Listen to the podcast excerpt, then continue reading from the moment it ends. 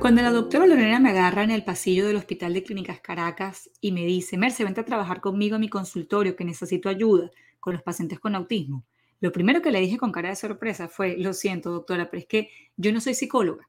Usted sabe, yo soy nutricionista. Y qué ironía la vida, porque la nutricionista es la psicóloga del intestino.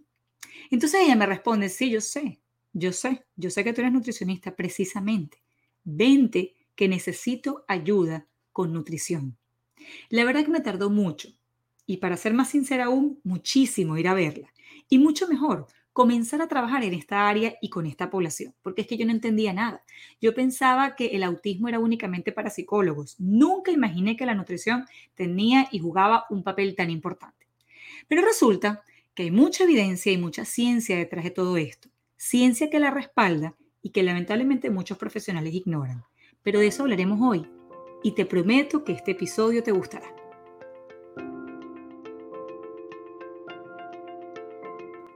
Bienvenida, mamá.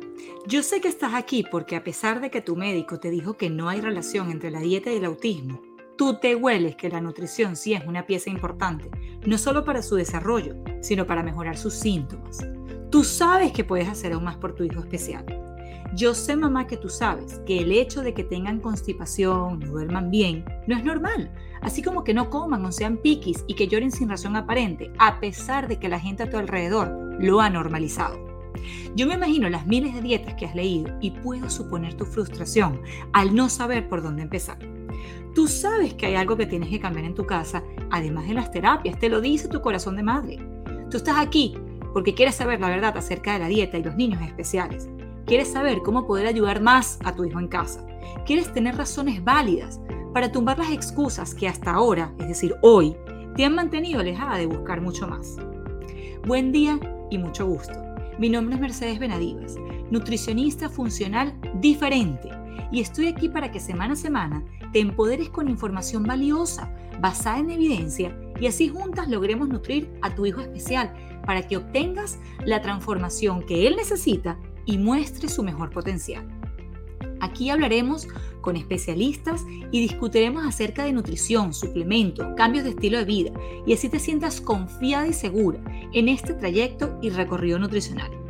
Espero que esta alimentación, digo, perdón, información, te nutra lo suficiente y te aporte conocimientos nuevos que puedas poner en práctica todos los días de tu vida en tu casa, con tus hijos. Así que buen provecho. Ah, y antes de que te vayas, recuerda descargar la guía que he preparado para ti y las otras formas en las que puedo ayudarte.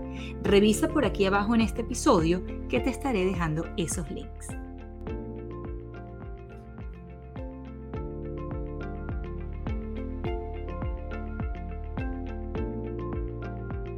Si te pudiera decir cuántas veces he escuchado lo mismo, la dieta no tiene evidencia científica. ¿Cuántos médicos le han recomendado a sus pacientes ni siquiera intentarlo, como si la dieta hiciera daño? ¿Cuántas familias han retrasado el momento de, ah, porque no creían en la dieta? La triste y satisfactoria realidad es que hay evidencia que la soporta y hoy vengo a mostrártela. Y quiero comenzar dividiendo las publicaciones que voy a compartir contigo en áreas de interés. Los niños dentro del espectro tienen varias áreas o sistemas que se ven afectados.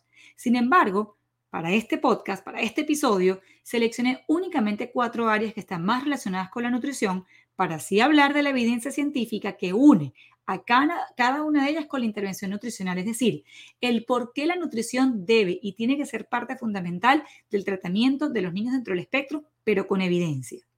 Por aquí abajo te voy a dejar los nombres de los artículos que utilicé para esta publicación por si les quieres echar un ojito. Entonces, vamos a empezar. Esas áreas que seleccioné son sistema gastrointestinal, sistema inmunológico, detoxificación y funcionamiento mitocondrial. Como te digo, hay muchas otras áreas, pero estas son las áreas más ricas en publicaciones científicas y en evidencia que nos va a ayudar a entender la relación entre la nutrición el autismo y por qué ellos mejoran. Entonces vamos a comenzar con el sistema gastrointestinal. Los niños que se encuentran dentro del espectro del autismo tienen más problemas gastrointestinales y eso lo dijo el Consenso de Pediatría en el 2011. Y ellos hicieron como más o menos 27 eh, afirmaciones en donde comentan que la nutrición es parte fundamental del tratamiento eh, eh, para los niños dentro del espectro. ¿Por qué? Porque los niños dentro del espectro tienen muchos problemas gastrointestinales. ¿Qué problemas gastrointestinales vemos en los niños dentro del espectro? constipación, diarrea, heces flojas, distensión abdominal o barriguitas abultadas, dolor, gases, peitos de muy mal olor. ¿Ok? Y estos problemas gastrointestinales los llevan a tener problemas de conducta. Se portan mal, gritan, pegan, chillan, pegan, eh, jalan pelo, se muerden o muerden, eh, corren de un lado a otro sin ningún tipo de control, eh, se lanzan contra los sofás. Entonces, ¿qué pasa? ¿Por qué tienen esos problemas gastrointestinales que desencadenan un problema de conducta? Los niños dentro del espectro tienen cambios en los parámetros de inflamación intestinal, donde hay más presencia de células inmunológicas e inmunoglobulinas. Es decir, 80% de nuestro sistema inmunológico crece, se libera y se produce en nuestro sistema gastrointestinal. Entonces, vamos a hablar, por supuesto, de la parte inmunológica más adelante, pero no, no podía comenzar sin, sin em, enlazarles o sin decirles esta primera parte, ¿no? Entonces, a su vez, los artículos y la evidencia reporta que los niños dentro del espectro tienen una mayor permeabilidad intestinal. Imagínense una red una red que debería estar toda bien pegadita o em, eh, una, como una tela, vamos a suponerlo así, donde todos los hilitos deberían estar bien, bien pegaditos. ¿Qué pasa? En los niños dentro del espectro, esa telita o esa red está mucho más laxa, está mucho más abierta. Entonces permite que a través de esos huecos o esos hoyos que se forman en, la tela, por decirlo de alguna manera, a través de ahí comienzan a filtrarse del intestino a la sangre y de la sangre al cerebro muchas proteínas que no deberían estar allí, eh, alimentos sin digerir adecuadamente, toxinas, bacterias, microorganismos, eh, metales pesados. Además de esa permeabilidad, es decir, que ese intestino esté mucho más laxo y que no esté construido o su, o su superficie o su estructura no esté rígida, causa también que hayan deficiencia en la enzima o en la liberación de todas aquellas enzimas para digerir. Y esas enzimas para digerir, una de las que vemos mayoritariamente afectadas o una de las enzimas con mayor deficiencia son esas enzimas que nos ayudan a digerir los carbohidratos. Es por eso que los niños dentro del espectro no funcionan bien con dietas altas en carbohidratos. Y por otro lado, pueden, y la mayoría de ellos, tienen sobrecrecimiento bacteriano, siendo el más común el clostridio y el sobrecrecimiento de hongos, que por supuesto el más famoso y el que todos conocemos es la cándida. Si mamá, tú estás allí y ya le has hecho un examen de heces a tu hijo, probablemente estés bien familiarizada con estos tres términos. Sobrecrecimiento bacteriano, eh, clostridio, que es una de las bacterias más comunes que vemos en los niños dentro del espectro, y sobrecrecimiento de cándida, que es el hongo. Entonces, hasta ahorita tenemos que tienen permeabilidad intestinal, tienen deficiencia en la liberación de enzimas, específicamente las enzimas que digieren los carbohidratos y por eso los niños dentro del espectro no funcionan bien con dietas altas en carbohidratos o con esos platos llenos de carbohidratos, mucho arroz, mucha papa, mucho plátano, mucha pasta. Y además tienen, son más probables de, de tener sobrecrecimiento bacteriano, bien sea clostridio, cándida o ambos. Así que este problema gastrointestinal se ve involucrado en modular esas funciones gastrointestinales con la habilidad de afectar esa permeabilidad intestinal. Entonces también se ve afectada la función inmune, que de eso vamos a hablar después, y por supuesto la motilidad. Entonces tenemos un intestino que como está tan inflamado, no se mueve bien, no eh, eh, moviliza bien los alimentos de una sección a otra. Entonces, ¿qué dice el consenso de pediatría en el 2011? Así como todos los artículos que yo les menciono y así como todas las publicaciones que he revisado para poder hacer este episodio. Los problemas gastrointestinales están de la mano con los problemas de conducta tan característicos que vemos en los niños TEA. Los niños que tienen problemas gastrointestinales tienen problemas de conducta. De hecho, en un estudio llamado Anormalidades gastrointestinales en niños con autismo, hicieron un estudio y ellos concluyen que los problemas gastrointestinales, como por ejemplo esofagitis, reflujo, mala absorción de carbohidratos, contribuyen a los problemas de conducta que vemos en los niños con autismo, no verbales, tales como autoagresión, problemas de sueño, agresividad, ansiedad. Yo no sé si te has preguntado, mamá, si tu hijo cuando no evacúa o cuando tiene constipación o no va al baño, se porta peor. O ese día que tiene diarrea, le cuesta dormir.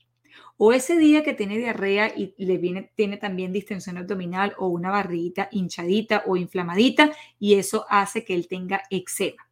O el día que te, o los días que no ha evacuado o no ha podido ir al baño, entonces tiene menos apetito o quiere comer menos, o está más lloroso, o pide que lo carguen más, o se queja de todo, o está llorando por ahí sin razón aparente. esos son problemas gastrointestinales. Te los presento. Ahora, ¿qué tiene que ver la nutrición en todo esto? Ah, esta es la parte que a mí más me gusta. Y por aquí voy a empezar. La superficie intestinal está creada para dos cosas. Uno, maximizar la absorción de los nutrientes que vienen a través de la alimentación. Tú te comes un pedazo de, de, carne y lo absorbo. Y dos, servir de barrera de toxinas. Nuestra superficie intestinal funciona para dos cosas, para absorber y como barrera, para que no vengan y le invada cualquier persona. Si esta barrera no puede ser o no puede hacer ninguna de estas dos cosas, entonces estamos en problemas. Y esto es lo que llamamos y conocemos como inflamación. Si mi barrera intestinal no puede absorber, si mi barrera intestinal no puede servir, perdón, si mi superficie intestinal no puede absorber y no puede servir de barrera, va a producirse inflamación. Y esta última, inflamación, puede ser mediada por factores como la inmunoglobulina E, que es la alergia, o la sensibilidad alimentaria. Si alguna vez, en algún momento de la vida, le has hecho un examen de sangre a tu hijo para determinar las alergias, te sugiero que lo revises y vas a ver que alergia viene denominada por la inmunoglobulina IgE de elefante. Y si tu mamá le has hecho un examen de sensibilidad alimentaria a tu hijo, probablemente estés viendo que ella está mediada por la IgG de gato como sensibilidad alimentaria. Y esta última, la sensibilidad IgG, es la misma que encontramos en celiaquía, sensibilidad al gluten de origen no celíaco y alergia al gluten. Hablar de la sensibilidad al gluten de origen no celíaco es súper importante porque los niños TEA están allí y aquí está la parte más interesante en su diagnóstico. Les cuento, hay, hay un estudio que se hizo en Milán que habla acerca de la diferencia entre celiaquía, sensibilidad al gluten de origen no celíaco y alergia al gluten. Celiaquía todos lo conocemos. Tengo alergia al gluten, tengo alergia a los productos que tienen eh, trigo y por lo tanto debo eliminarlos. Punto. Pero ¿qué pasa con las personas que tienen, o los niños en este caso, que presentan los mismos síntomas de celiaquía y cuando tú le haces el examen salen negativos? Quiero que sepas que el 70% de los niños dentro del espectro están en esta categoría, sensibilidad al gluten de origen no celíaco. Es decir, que tú le haces los exámenes de sangre, salen completamente negativos, pero el niño sigue teniendo síntomas. Y aquí es donde es importante la agudeza clínica y el ojo clínico del médico. ¿Por qué? Porque a pesar de que en sus exámenes de sangre salga negativo y sus síntomas sigan arrojando luces de una posible celiaquía, a pesar de que los exámenes dicen que no, estos son los niños que tienen que aplicar tratamiento dietético independientemente de los resultados del laboratorio. ¿Por qué? Porque hay una clasificación que se hizo en Milano hace mucho tiempo en donde dice que ellos son categorizados como sensibilidad al gluten de origen no celíaco y esos son los más difíciles de diagnosticar. Y aquí está el autismo, aquí está el autismo, aquí está eh, la esquizofrenia, aquí están los obsesivos compulsivos y aquí están muchas de las enfermedades mentales que se te pueden estar apareciendo en este momento en tu cabeza. Por eso es importante la agudeza clínica. Ahora, para poder enlazar toda esta información, no puedo seguir sin antes explicar el concepto e, e importancia de los opioides. Los opioides, se los voy a explicar, se los voy a leer exactamente como lo dice la literatura y después se los voy a explicar. Los opioides son productos intestinales tóxicos que afectan el desarrollo del cerebro y ellos tienen similitud con la morfina, sí, la misma morfina que se toman los drogadictos. ¿Qué pasa? Estos opioides, al llegar al nivel, al sistema nervioso central, al llegar al cerebro en español, lo mantienen dopado y lo mantienen alejado de poder, en el caso de los niños, aprender, funcionar adecuadamente, estar concentrado, em, estar atento, seguir instrucciones, estar feliz y llevar a cabo sus actividades normales del día a día. Algunos autores han propuesto que el autismo puede ser causado por el efecto de los opioides derivados de los alimentos del intestino al cerebro. Resulta que hay alimentos que producen o, se, se producen o producen opioides, esos opioides llegan al cerebro y mantienen a estos niñitos dopados. Resulta que esos opioides vienen del gluten y de la caseína y por eso se llaman gluteomorfinas y casiomorfinas. Es decir, ese, ese pedacito de proteína que, o esa, esa partícula de proteína que se encuentra en el trigo, que es, la, es el gluten, se termina eh, convirtiendo en un opioide, por eso se llama gluteomorfina. Ese vaso de leche que tú te consumes, que tiene caseína, esa caseína se termina convirtiendo en casiomorfina. Ambos se pueden medir en orina. Entonces, en condiciones normales, estos opioides externos, porque vienen de la dieta, serían digeridos por las enzimas que se liberan en el, intestino, en especial una enzima que se conoce como DPP4. Sin embargo, los niños dentro del espectro no tienen esta enzima. No tienen la enzima DPP4. Esta es la enzima que ayuda a pulverizar y eliminar del sistema gastrointestinal al gluten y la caseína. Pero este 70% de, de la población que se encuentra en esta categoría de sensibilidad al gluten de origen no celíaco no tienen esa enzima. Por lo tanto, la gluteomorfina y la casiomorfina terminan llegando al cerebro produciendo los mismos efectos que causa la morfina de mantenerlos dopados. Entonces, ¿qué pasa? El consumo de estas proteínas causa mucha más inflamación intestinal, que ya la mencionamos, y empeora la condición del intestino permeable, que también lo mencionamos. Entonces, estas dos condiciones, inflamación e intestino permeable, facilitan el paso de estos opioides, causando el exceso de ellos a nivel sistémico y a nivel cerebral. Y a su vez la inflamación empeora aún más la liberación de enzimas. Y esto mismo sucede en la enfermedad celíaca, así que cuando hay un aumento en la inflamación más la disminución en la liberación de enzimas, hay un exceso de opioides. Y esa es una de las teorías que se encuentran detrás del autismo. Pero la cosa no termina allí. Porque el efecto de estos opioides tienen efectos tanto a nivel gastrointestinal, sistémico, como neurológico. A nivel gastrointestinal, estos opioides que vienen del gluten y la caseína producen constipación, dolor, cambios en los movimientos peristálticos, es decir, que o se mueve muy rápido produciendo diarrea o se mueve muy lento produciendo constipación. ¿Quién dijo sí a todos? Neuronales, afecta desarrollo cerebral, se hacen más resistentes al opioide, entonces piden más quesito, piden más pancito, piden más leche, porque necesitan más para poder sentir el mismo efecto. Ese es el efecto de la droga. Es igualito el drogadicto. El drogadicto comienza probándolo y después necesita más y más y más para poder sentir ese éxtasis que le produce la droga. Tienen problemas de aprendizaje y comunicación. ¿Quién dijo sí a todos? Entonces, ¿de dónde vienen estos opioides? Del gluten y la caseína. Y estudios han identificado la presencia de estos opioides en orina. Por eso este estudio, que además hace la revisión de otros concluye que esta es una de las razones por las que los niños con autismo que se ponen en dieta para eliminar estos opioides mejoran su, comportamiento y sus síntomas. Porque si tú quitas estos opioides que llegan a través de la dieta, sanas el intestino, tienes menos constipación, menos diarrea, menos dolor, menos distensión, menos gases, entonces yo voy a tener menos comportamientos disruptivos y me voy a empezar a comportar bien y voy a empezar a sentirme más feliz. Entonces, ojo, esta teoría no solo es válida para autismo, sino para todas aquellas condiciones que cursen con problemas en el neurodesarrollo y con otros problemas eh, de condición mental, como lo habíamos hablado al inicio.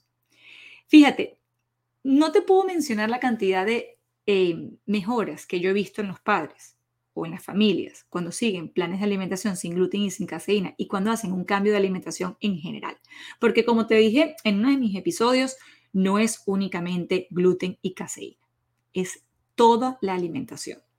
Los cambios que yo he visto en los padres han sido mayor contacto visual, mejoras en el lenguaje, mejoras en la comunicación, en la socialización, mejoras y resolución de los problemas gastrointestinales, niñitos que venían a la consulta utilizando Miralax dos o tres o hasta cinco veces a la semana pasan a simplemente no usarlo y botarlo a la basura niñitos que se pegaban o, o se pegaban o pegaban a otros, se jalaban el pelo o les jalaban al otro, se pegaban en la barriguita, se lanzaban contra los sofás, buscaban presión, ¿ok? Se ponían en forma de puente en el, en el piso, no prestaban atención en las terapias, comienzan a hacer todo ese tipo de cosas. De hecho, hay estudios que concluyen que los niños con TEA son sensibles al gluten por naturaleza y por eso es que su barrera intestinal sana cuando los eliminas de la dieta, al igual que, el que los lácteos.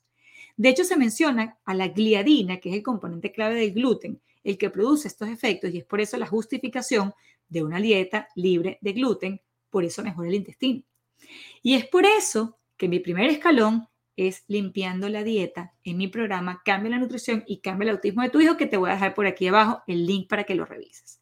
Entonces, concluyendo hasta acá, estos opioides causan inflamación y más intestino permeable que elevan opioides causando problemas sistémicos y a nivel cerebral. Una barrera intestinal sana y recuperada a través de la dieta y eliminando las fuentes de estos opioides que le afectan más, evitará la digestión de estos, quienes además levantan al sistema inmunológico, mucho más de él en un minuto, y produce efectos a nivel del sistema nervioso central. Entonces, hasta aquí hemos finalizado la parte gastrointestinal. Tenemos inflamación, tenemos deficiencia de enzimas digestivas, especialmente los carbohidratos. Los niños dentro del espectro no tienen la enzima DPP4, que es la que, nosotros, la que el ser humano necesita para poder digerir el gluten y la caseína. Además de eso, tenemos un intestino permeable y tenemos eh, la teoría de los opioides. Todo eso mejora con dieta. Así que ahorita vamos a pasar con el sistema inmunológico créeme, me fue muy difícil desligarlo del sistema gastrointestinal, o mejor dicho, hablar de ellos como si el sistema gastrointestinal y él no estuvieran íntimamente casados, pero lo están. Entonces vamos a comenzar. Hay, las enfermedades autoinmunes es cuando el, el sistema inmunológico no reconoce a los componentes propios del cuerpo y los comienza a atacar. Es un ataque, es un autoataque. Y quiero comenzar hablando del sistema eh, de las enfermedades autoinmunes, perdón, porque esto es un punto importante en las madres, inclusive antes de pensar en quedar embarazadas. Entonces, las enfermedades autoinmunes es un autoataque inmunológico de tu cuerpo contra tu propio cuerpo. Ahí tenemos el lupus, enfermedad, enfermedad reumatoidea, tenemos eh, fibromialgia, eh, miastenia gravis, tenemos Hashimoto, eh, ¿cuál más? ¿Cuál más? ¿Cuál más? Bueno, hay eh, psoriasis, todas ellas son enfermedades autoinmunes. Entonces, la autoinmunidad fue por primera vez vinculada con el autismo en un estudio de un niño con autismo quien tenía una historia familiar amplia de problemas, de enfermedades autoinmunes en la familia.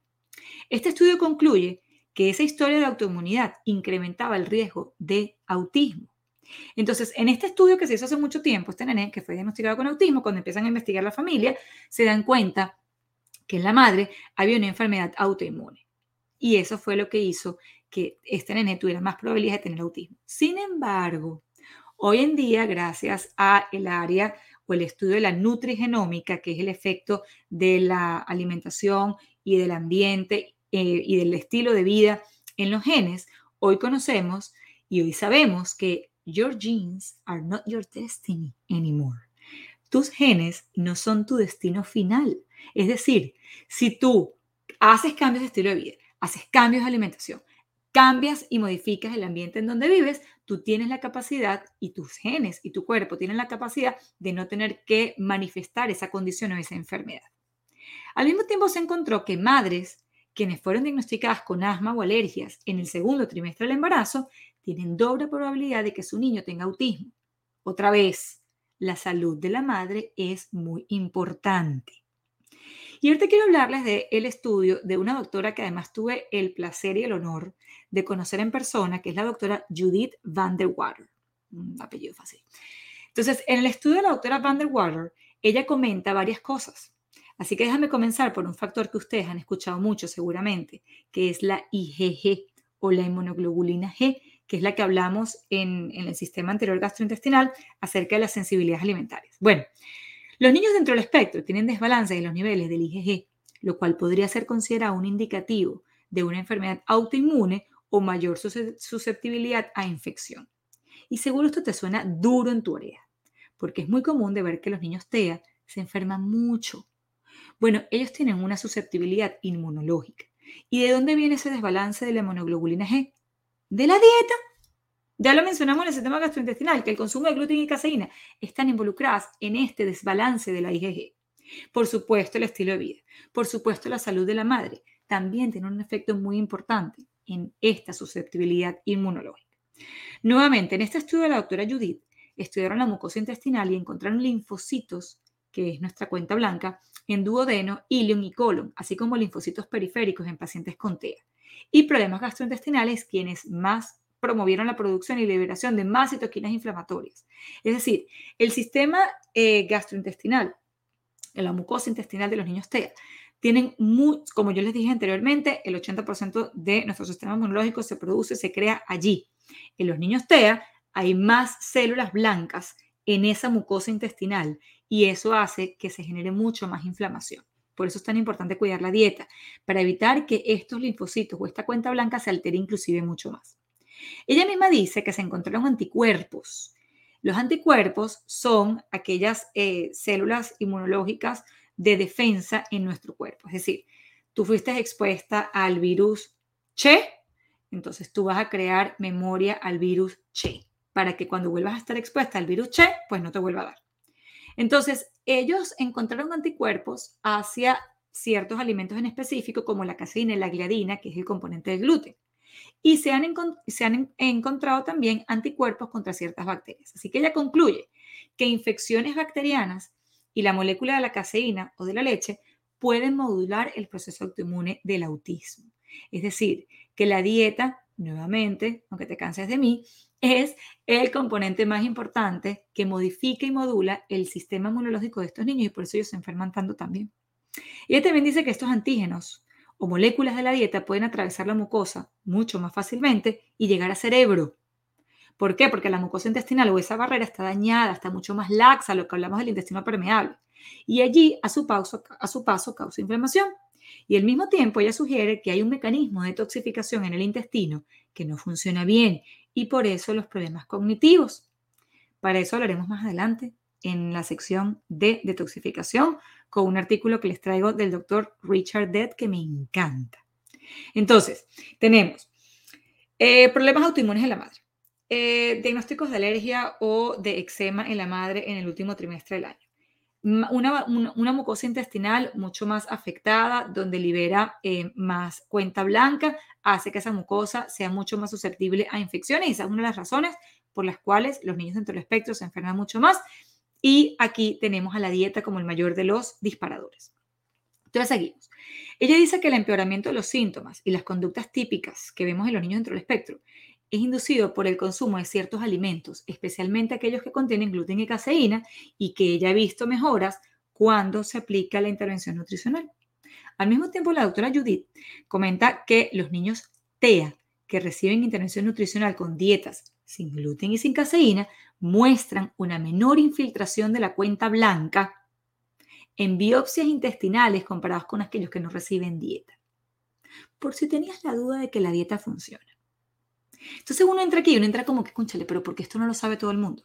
¿O porque esto no lo sabe mi médico? ¿O porque no leen? Ah, esa, es siempre es mi mayor queja. ¿Por qué no leen? Porque si yo lo puedo leer, nadie lo puede leer. Y no solamente yo, todos los que trabajamos en esta área que la defendemos a capa y espada, porque definitivamente la nutrición es la pieza fundamental en los niños que se encuentran dentro del espectro.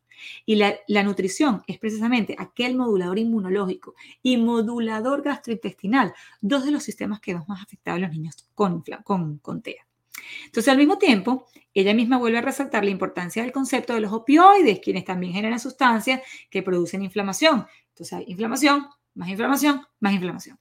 Igualmente, estos problemas autoinmunes o inmunológicos se observan en niños con problemas del neurodesarrollo y no únicamente autismo. Recuérdense del concepto de enfermedad, eh, sensibilidad al gluten de origen no celíaco, que no solamente afecta al autismo, sino inclusive esquizofrenia, obsesivos compulsivos o cualquier problema de salud mental.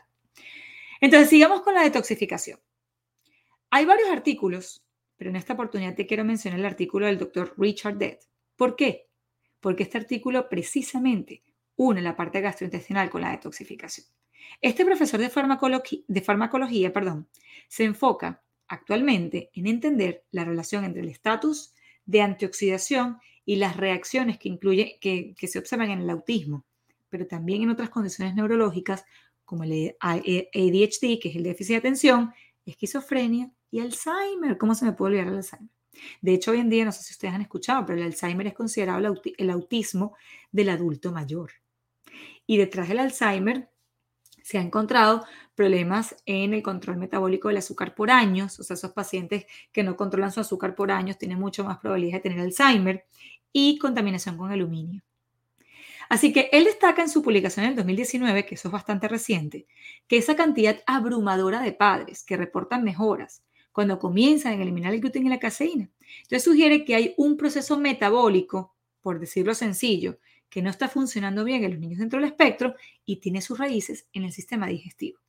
De la misma forma, Él comenta que cuando se comienza con la dieta sin gluten y sin caseína es beneficioso porque se facilita el transporte de sustancias que apoyan el proceso de la detoxificación, porque entonces lo limpio, limpio el sistema y hago que entonces mi, mi intestino esté mucho menos inflamado.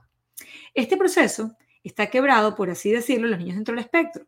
Los niños dentro del espectro tienen disminuida la capacidad de detoxificación es casi un 35%. Y parte de ese proceso de detoxificación se encuentra en el intestino. Entonces, al mismo tiempo, el doctor Death comenta que estos niños tienen niveles altos de mercurio que vienen de la vacunación, amalgamas de la madre, contaminación ambiental, mercurio u otros metales pesados que los niños dentro del espectro no tienen la capacidad de, de metabolizar y eliminar. Así que con más razón necesitamos estos productos que se liberan del seguimiento de una dieta sin gluten y sin caseína para fortalecer el sistema de detoxificación que se logra, entre muchas cosas, con la alimentación y con el aporte de nutrientes que vienen a través de los alimentos. Y no solo que sea una alimentación sin, gluten y sin lácteos, sino que sea una alimentación limpia.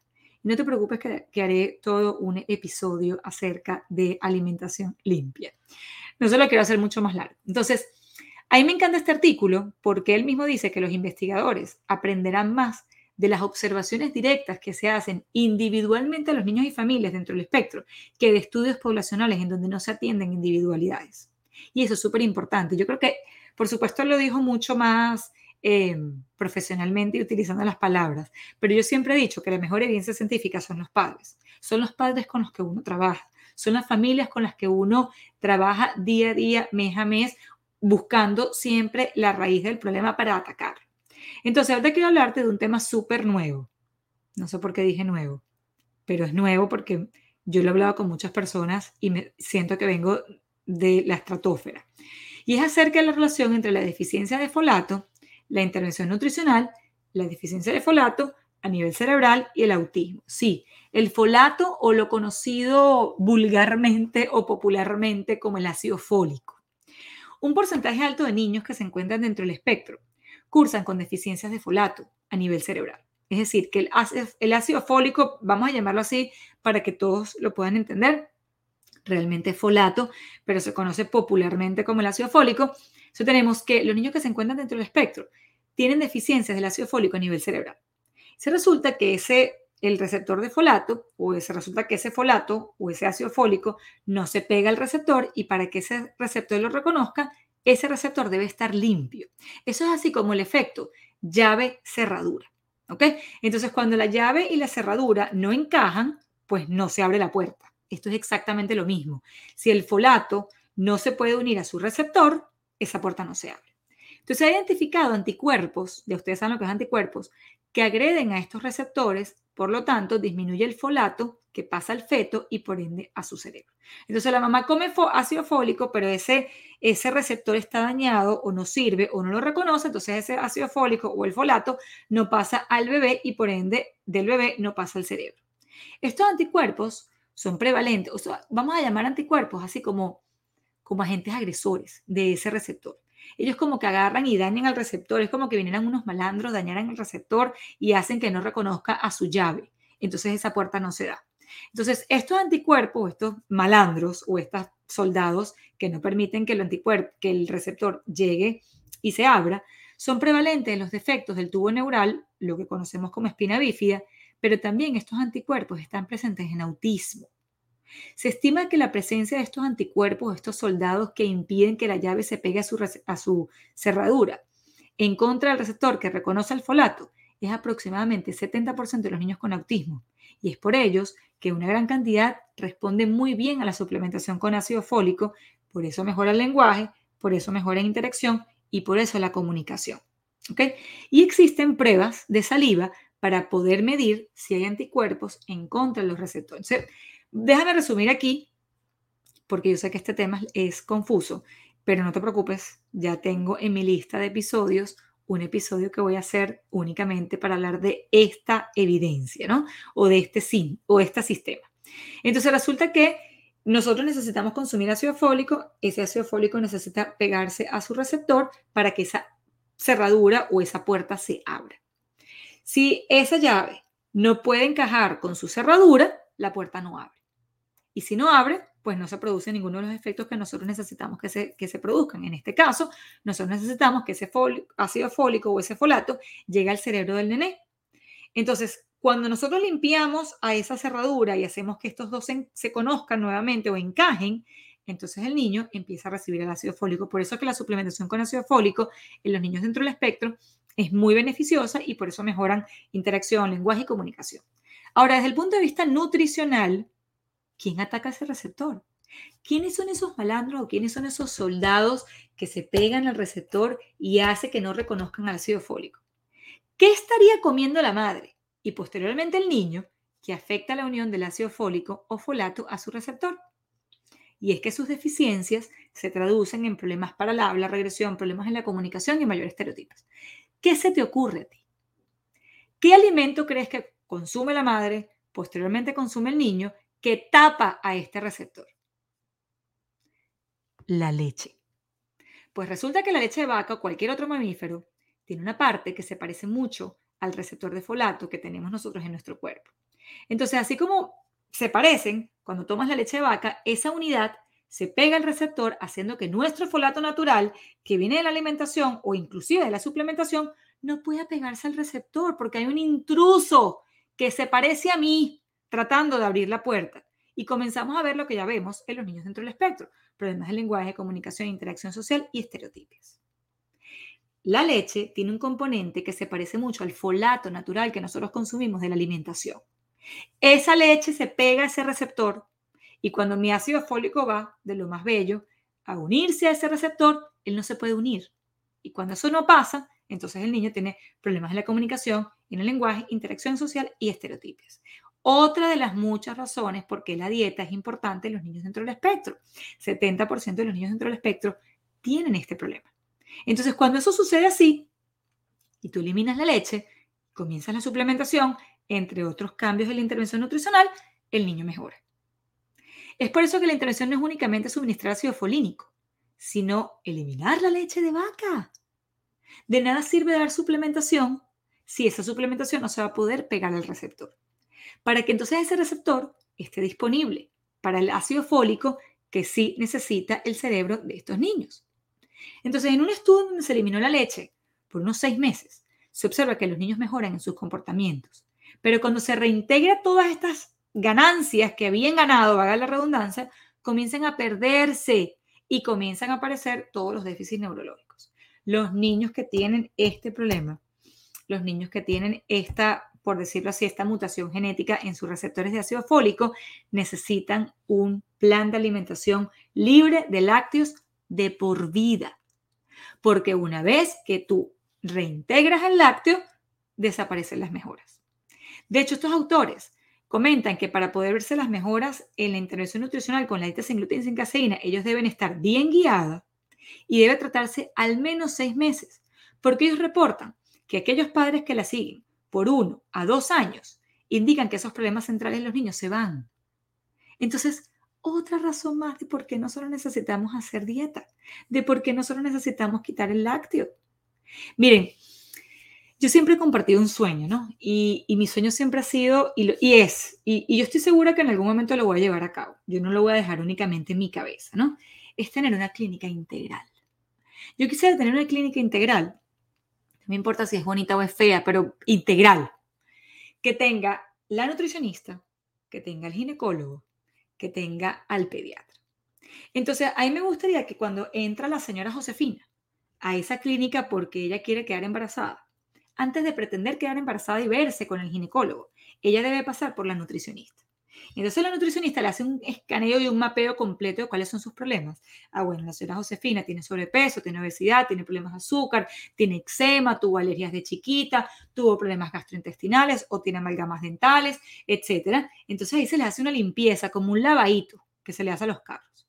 Cuando a la señora Josefina la arreglamos, esa señora Josefina dice, ok, ya estoy lista, ahora sí puedo quedar embarazada.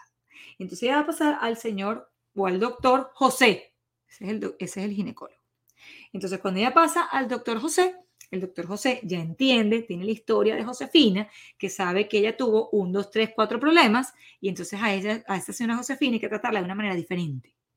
Y luego esa mamá da a luz, la zona Josefina da a luz, y del doctor José va a pasar al doctor Mario. Entonces, en el doctor Mario, que ya tiene la historia del doctor José y que tiene la historia de la nutricionista Mercedes, entonces el doctor Mario va a tratar a ese bebé de una manera diferente. Porque sabe que viene de una madre de alto riesgo.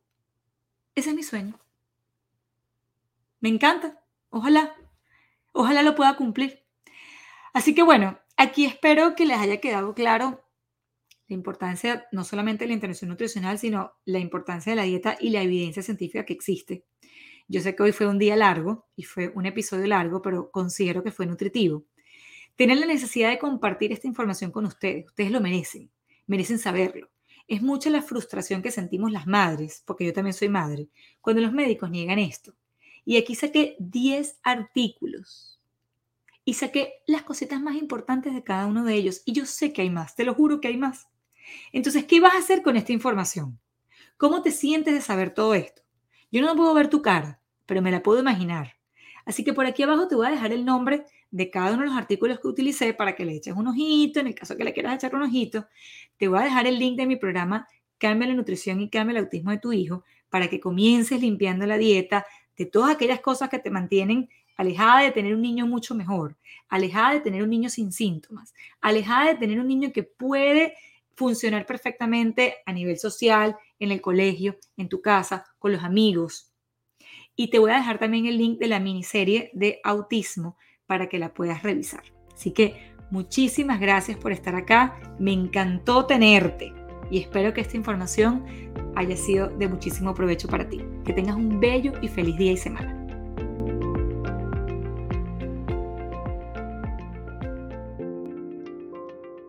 Did you like my mom's podcast? So leave a comment or review, please. Thank you. And remember to subscribe. Gracias por estar aquí y espero haberte empoderado o alimentado en este y en todos los episodios. No te pierdas ninguno, que todos los he creado con mucho cariño y ciencia. Para mí sería súper importante que puedas compartir este episodio con alguna mamá, que sepas que necesita esta información. Y si te tomas solo 30 segundos en dejar un comentario, será de gran ayuda no solo para mí y así saber que te gustó, sino para otras familias que aún se encuentran buscando respuestas y soluciones. Recuerda descargarte la guía que he creado para ti y revisa los enlaces que por aquí también te comparto. Mil gracias. Bye bye. Bye.